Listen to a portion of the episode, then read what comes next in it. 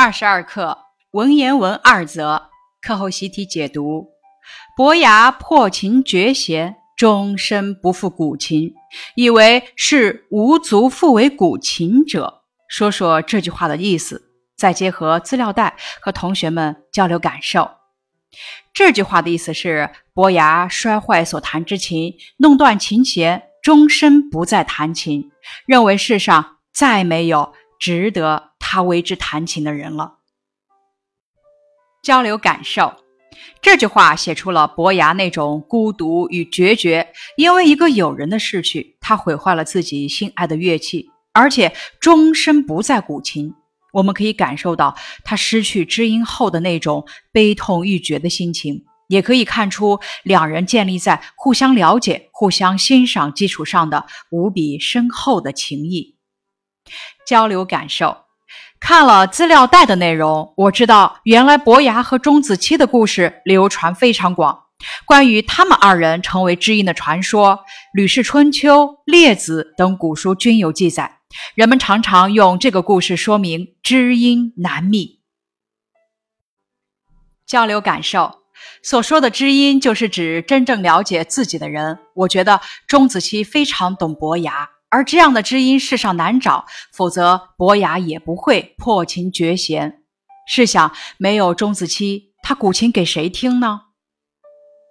交流感受，这个故事流传民间，不但被写进诗词，还被写成了小说。我从这个故事中感受到，知音难觅，知己难求，应该珍惜友谊。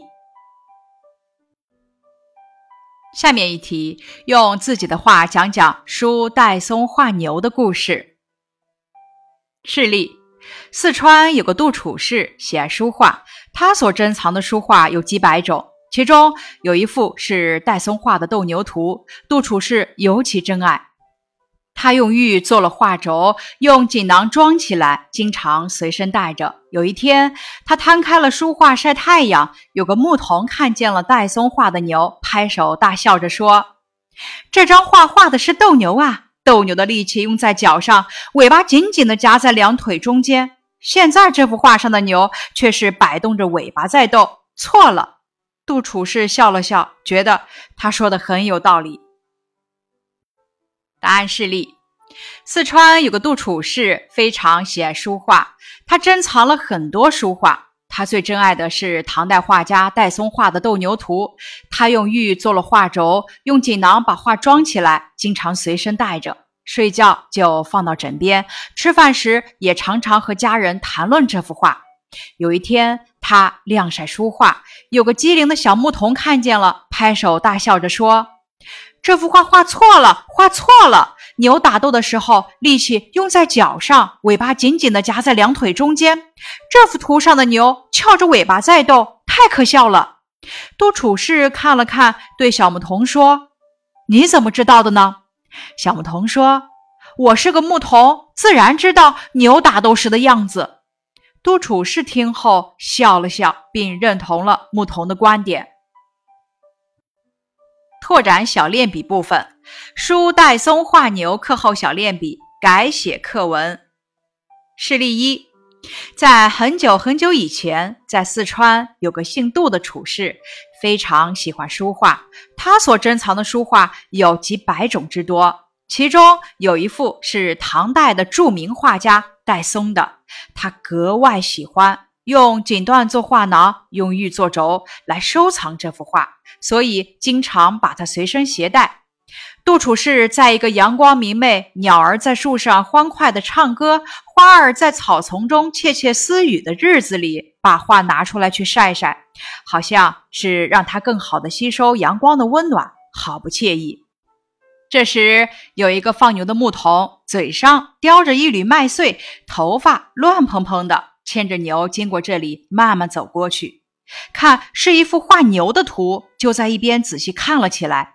看着看着，忍不住拍手大笑，说：“这谁画的呀？这么明显的错误，你还把它当个宝？牛斗时力气用在脚上，牛尾巴夹在两腿之间，而现在这幅画上的牛却摆动着尾巴在斗，这是画错的。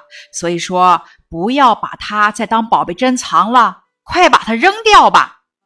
杜楚氏听完以后，感到很吃惊，呆愣当场，心想：“外行看热闹，内行看门道啊！古人曾经说过‘耕当问奴，织当问婢’的道理，而这个道理是无法改变的呀。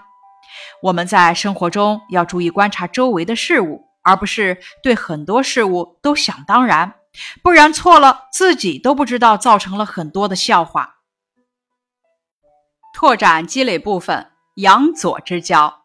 战国时期，燕国的杨角哀和左伯桃是好朋友。听说楚王贤明，两人便相约投楚。不料半路上被雨雪阻碍，无法继续赶路。由于缺衣少粮，两个人都有被冻饿而死的危险。照这样下去，两人一同到达楚国是不可能的。左伯桃自认学问不如杨角哀，就气喘吁吁地说：“风雨无边，与其两人冻饿而死，不如救活一个。”最后，左伯桃说服了杨角哀，他把自己的衣服和粮食都交给杨角哀，并敦促他上路，自己就到一棵枯树中等死。杨角哀到楚国见到楚王后，为楚王献上富国强兵之策，显明当世。随后，他带人挖开大树，把左伯桃的尸体移葬妥当，感叹道：“我朋友之所以死，是因为担心当时我们一起死了都没好处，名声不会显播。